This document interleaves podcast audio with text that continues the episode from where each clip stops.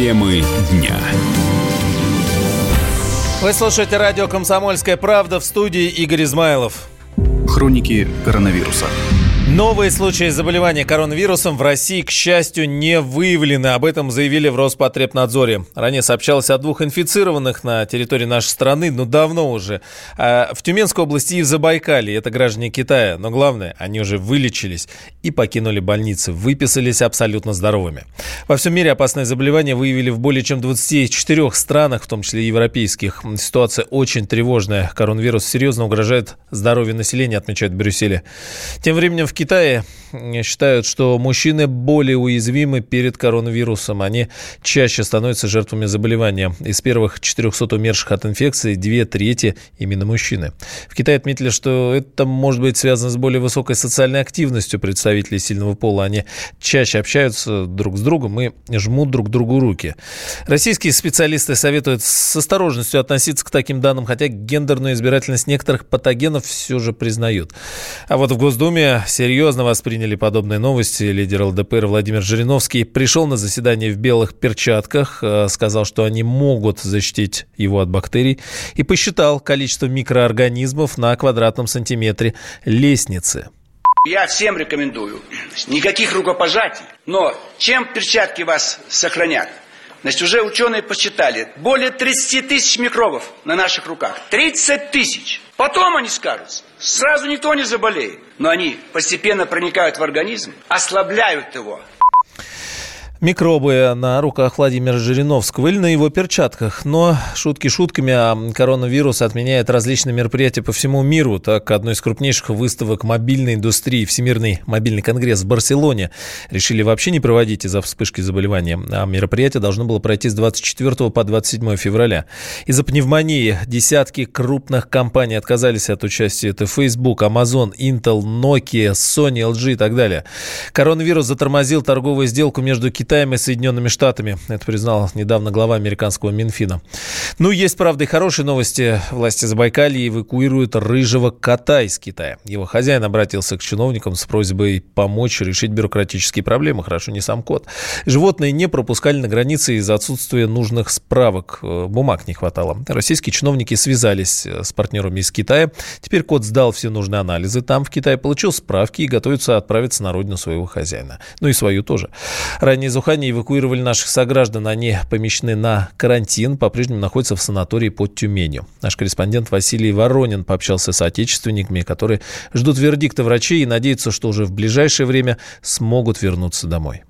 Челябинцы Денис Долбнев и Вера Лазарева – музыканты и работают на пекинскую компанию. По роду своей деятельности бывать приходится в разных странах. В сентябре они были направлены работать в Ухань, где и встретили начало эпидемии коронавируса. Как рассказал Долбнев, официально город закрыли в день начала осеннего фестиваля китайского Нового года, но обсуждения об эвакуации велись уже задолго до этого. Об эвакуации мы узнали от представителей МИДа, то есть нам позвонили э, представители посольства и сказали условия эвакуации. Но до этого был целый процесс, Сначала мы долго обсуждали, кто вообще находится в Ухане, кто планирует остаться в Ухане на время китайского Нового года, кто планирует э, уехать э, самостоятельно, э, когда только пошли слухи об этой эпидемии, когда еще не было закрытия города на карантин.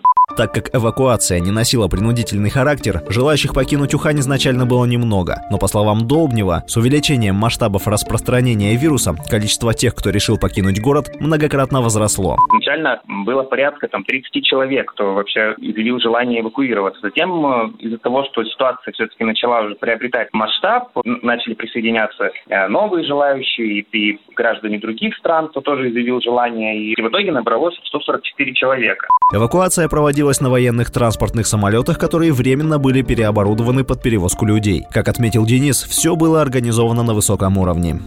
Эвакуация происходила военными бортами, было два самолета Ил-76. Да, там были некоторые непривычные для многих граждан условия перелета, естественно. В самолете было тепло, были оборудованы места под туалеты, было предоставлено питание, вода, э, медицинская помощь. С нами постоянно находились э, члены экипажа, которые отвечали на все вопросы, старались там как-то морально поддержать. Не обошлось и без негатива со стороны пользователей социальных сетей. Но, как отметила Вера Лазарева, все это было больше похоже на вброс. Кто-то услышал, слышал, что-то там написали, что было холодно на посадках, переврали информацию, как всегда, и выкинули как брод в сеть, и все поверили. Все прибывшие из Китая пассажиры спецбортов были размещены в лечебно-реабилитационном центре «Градостроитель», который расположен в 30 километрах от Тюмени. Эвакуированные должны находиться там не менее 14 дней в режиме изоляции. Территория центра, вокруг которого выстроено два периметра ограждения, находится под охраной Росгвардии. Как рассказала Вера Лазарева, чувствуют они себя там, как на курорте. Когда мы прибыли, они сказали, что мы сделаем все, чтобы вы себя здесь чувствовали хорошо эти 14 дней. И, в принципе, они